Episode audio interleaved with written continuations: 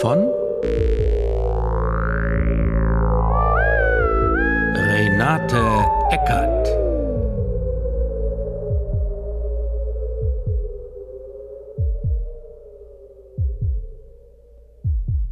Ich lag total erschöpft in meinem Lieblingssessel. Seit Tagen schon ließ ich das Requiem von Mozart durch die Wohnung dröhnen. Der Entschluss war gefasst. Er hatte alle meine Kräfte gekostet. Aber jetzt war es mir absolut klar. Er musste sterben. Und Freitag war ein guter Tag dafür.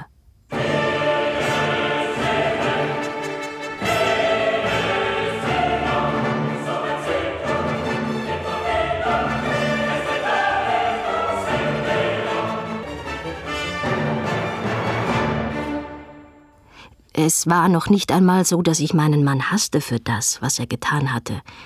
Aber meine rosarote Brille, durch die ich ihn jahrelang sah, war zerbrochen. Und ein intimer Blick ohne Liebe ist grausam und kann wahrhaftig tödlich sein. Ich beobachtete ihn jetzt, wie man ein etwas ekliges Insekt beobachtet. Heute Morgen im Bad zum Beispiel, als Max versuchte, mit der spitzen Nagelschere die Haare, die sich aus seinen Nasenlöcher kräuselten, abzuschneiden und sich dabei die Spitze der Schere in die Nasenwand bohrte. Das Blut tropfte über seine Hände, auf seinen nackten, von grauem Fell bedeckten Oberkörper und ins Waschbecken. Er stand da wie hypnotisiert. Steh doch nicht so blöd da. Jetzt tu doch endlich etwas. Ich gab ihm blutstillende Watte. Ich fahre heute Abend zu meiner Freundin und werde über das Wochenende dort bleiben. Ich warte aber noch, bis du zu Hause bist. Das gehörte zu meinem Plan. Er sah mich mit einem geistesabwesenden Blick an. Wie du willst. Wie immer zog er sich sehr sorgfältig an, kämmte liebevoll sein Resthaar und warf noch einen wohlwollenden Blick auf sein Spiegelbild. Seine Unterhose hatte er, obwohl der Wäschekorb direkt daneben steht, achtlos in die Badewanne geworfen. Fasziniert sah ich zu, wie eine dicke schwarze Fliege, die anscheinend im Duschvorhang gedöst hatte, im Sturzflug herunterschoss und mit einer taumeligen Schleife auf dem Wäschestück landete. Gründlich inspizierte sie die gelben Tröpfelspuren auf der Vorderseite, bis ich sie mit einer lahmen Handbewegung verscheuchte. Also, bis heute Abend. Max ging betont, munter beschwingten Schrittes davon. Die ganze Sache wäre ja nicht aufgeflogen, wenn nicht gerade an diesem Dienstagmorgen mein Fax ausgestiegen wäre. Da ich dringend einen Artikel an die Redaktion schicken musste, blieb mir nur eins, schnell ins Büro von Max zu gehen, um von dort das Fax abzuschicken. Was ich dann allerdings in dem Faxgerät entdeckte, riss den scheinbar sicheren Boden unter meinen Füßen weg. Hallöchen, mein Prachtstück, stand da auf dem Blatt, den das Fax ausgespuckt hatte. Die ganzen Ferien machen ohne dich keinen richtigen Spaß. Deine stürmische Nähe fehlt mir sehr. Komm doch auch nach Stockholm. Es wird dich absolut nichts kosten. Ich freue mich darauf, dich so richtig verwöhnen zu können. Mit sehnsüchtigen Grüßen, Rosi. Meine Knie wurden weich. Ich musste mich setzen. Ich ließ meinen Kopf auf die Schreibtischplatte sinken. Das Gefühl überkam mich, ich müsse jeden Moment sterben. Dann entdeckten meinen verheulten Augen eine Ansichtskarte von Florenz. Ahnungsvoll drehte ich sie um. Auf der Rückseite verriet eine gewisse Martha, dass sie Maxilein als Liebhaber sehr vermisse. Ich werde dir mit Vergnügen die Reise bezahlen, wenn du das nächste Mal wieder mitkommst. Ohne dich ist es einfach Fahrt. Ich bin dann ja auch sehr großzügig, wie du weißt. Tausend Küsschen, Martha. Aha, wieder mitkommst. Mir wurde schlecht. Noch nie in meinem Leben hatte ich mich so elend gefühlt. Plötzlich bekamen einige Vorfälle der letzten Zeit ihren Sinn. Die gewissen Damen, die mich mit einem herablassenden Lächeln und leicht verächtlichem Gesichtsausdruck begrüßten, wenn sie mich auf irgendeinem vornehmen Anlass trafen, über den ich fürs Tagblatt berichten musste. Das eifrige Getuschel und das plötzliche Schweigen, wenn ich zu ihnen trat. Der Witwentröster, das Wort hatte ich bei einer dieser Gelegenheiten aufgeschnappt. Das war also er, Mein Mann. Ich werde diesen arroganten Weibern immer wieder begegnen. Unmöglich, ihnen in diesem Kaff in meiner Funktion als Journalistin auszuweichen. Aber das kann und will ich nicht ertragen.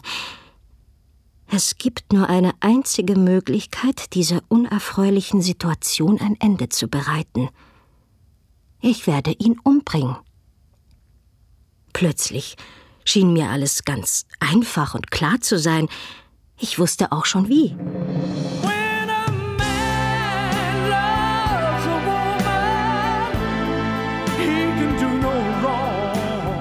Wie gesagt, ich hasste ihn nicht. Wir hatten eine wundervolle Liebesgeschichte miteinander gehabt. Er war wirklich ein einfühlsamer Lover und zudem ein wundervoller Tänzer. Mit ihm zu When a Man Loves a Woman zu tanzen, war Erotik pur. Er hatte einen sanften Tod verdient.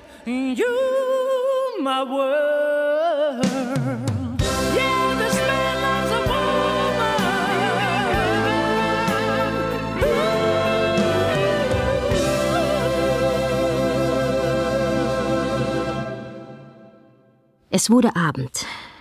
Bald würde er nach Hause kommen. Mein Herz klopfte wie wild, ich zitterte am ganzen Körper. Meine eiskalten Hände flatterten. Ich konnte sie einfach nicht unter Kontrolle bringen. Dabei war doch alles genau geplant. Es konnte überhaupt nichts schiefgehen. Ich hatte die Tabletten, ein sehr starkes Schlafmittel, in einer halbvollen Flasche Cola aufgelöst. Cola, das war ein Spleen von ihm. Er trank immer direkt aus der Flasche, das fand er cool. Ich hatte noch etwas Süßstoff hinzugefügt. Beim anschließenden Geschmackstest schmeckte das Gesöff nicht viel scheußlicher als sonst auch. Ich war zufrieden. Ich hörte, wie Max sein Auto in die Garage fuhr, dann klappte das Garagentor zu und er kam pfeifend zum Haus herüber. Er pfiff es viel zu hoch und so falsch, wie das wahrscheinlich nur Max konnte aber ich erkannte es sofort. When a man loves a woman. Es war. Es war unser Lied. Mein Herz machte ein paar wilde Extraschläge, eine Welle sentimentaler Gefühle überschwemmte mich, mein Verstand war plötzlich lahmgelegt. Nein, ich konnte es nicht tun. Nicht jetzt. Nicht jetzt, wo er dieses Lied pfiff. Vielleicht würde doch alles wieder gut werden. Langsam stand ich auf und ging in die Küche. Langsam schraubte ich den Verschluss der halbvollen Colaflasche ab und hielt sie übers Waschbecken, um sie auszuschütten. In diesem Moment stand Max schon neben mir. Was machst du da? Spinnst du, meine Cola wegzuschütten? Die Flasche ist ja noch halb voll. Er riss mir die Flasche aus der Hand und mit einem unbeschreiblich seltsamen Gefühl sah ich ihm zu, wie er sie an den Mund setzte und leer trank. Ah, ist das bitter? Ja, das ist es wirklich. Sie hörten das Schreckmümpfeli. Bitter von